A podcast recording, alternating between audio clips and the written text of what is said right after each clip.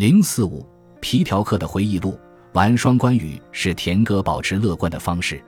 他到图书馆来谈天说地，来交谈和闲聊。一个词语的新用法，会为你打开一个新的世界，发挥自我创造的能力。自从到监狱工作后，我知道了一个皮条客的真正财富其实是耍嘴皮子。只要你勤加练习，有朝一日学成了，谁也无法剥夺他。图书馆就是练习的好地方。如果田哥变得烦躁了，貌似他经常烦躁，他就会编出一些双关语和打油诗，在前台显摆。在与另一个皮条客争论时，他抛出的一段话让他大获全胜。他说：“恕我直言，你我之间的差距在于，你这人是不可理喻的，而我则是不可言喻的。鉴于你可能书读的不多，不认识这个成语，让我来好好给你解释下。”不可言喻，就是难以用言语形容。田哥在法律上的问题越来越多，但他的信心也在与日俱增。有一天，他突然大放厥词，在新的千禧年，大家一定会机会多多。他指的是中彩票的机会。他第一次压低嗓音找我说话时，谈的内容就跟千禧年有关。他不知道如何操作电脑，这让他很难为情。我还活在二十世纪。他说自己更喜欢用打字机，顺便承认自己落伍了。我告诉他，我本人充其量是个十九世纪的老古董。之后，我们开始聊起天来。他问我是否了解写作和出版，我表示自己略知一二。他打量了一下周围，凑到我耳边小声地说：“我有一样好东西，太棒了。”我说道：“我这儿就缺好东西。”他刚完成一本书的大部分手稿。他说已经收到一家出版社的来信，大有出版的希望，这勾起了我的兴趣。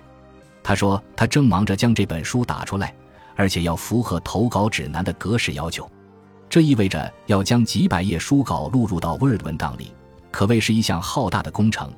但他每分钟只能打八到九个单词，急需打手相助。他说他很可能还需要一个编辑，我主动提出要来帮他，也许需要。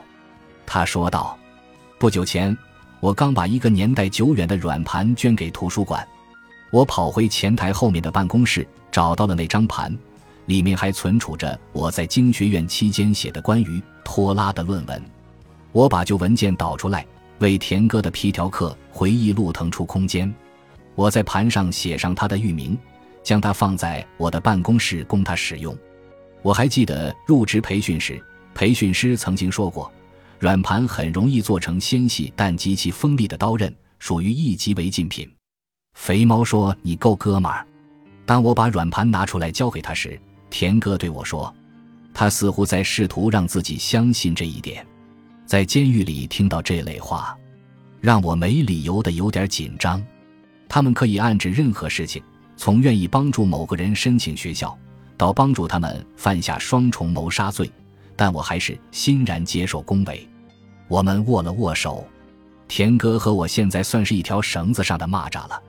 我注意到一个狱警站在门口，正将这一幕记录下来。接下来，田哥每天都会出现在图书馆里，手里拿着一个破损的信封，用胶带勉强封住，被他拿来当文件袋用，里头露出一堆手写的纸张。他在信封上工整地写上“法律材料”几个字，希望这样子能够蒙混过关。让他的著作在常规和突击检查时不被没收。我发现他已经能够通过写作挣钱了。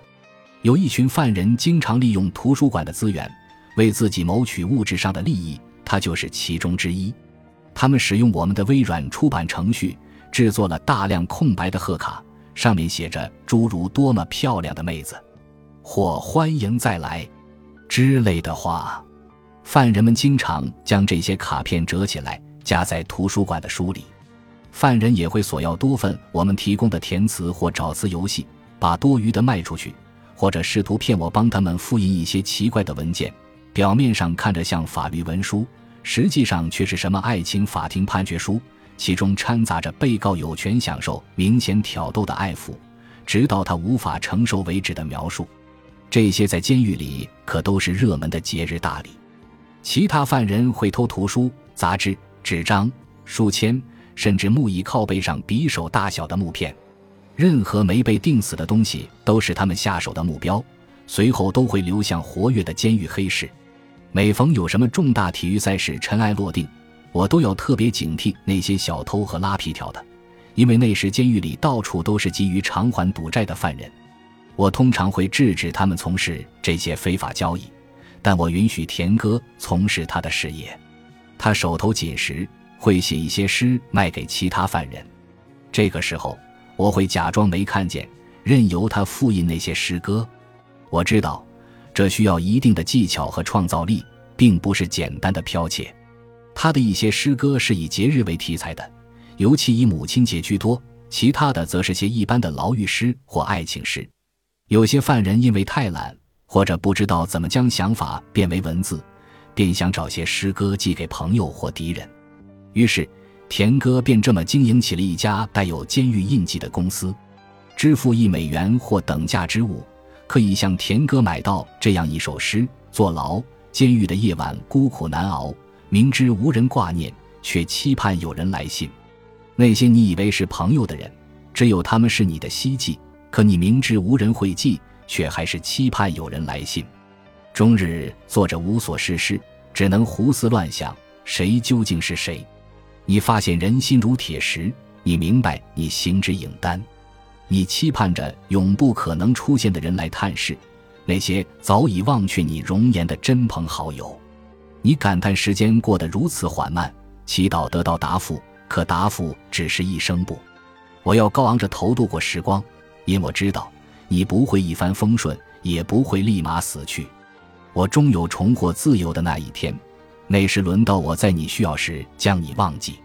田哥还出售了这首诗的另一版本，结尾相对温和些。那时你将看到我会怎么做。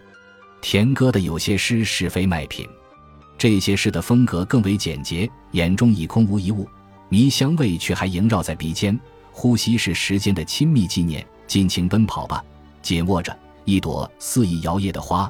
诗歌对于田哥而言只是一门副业。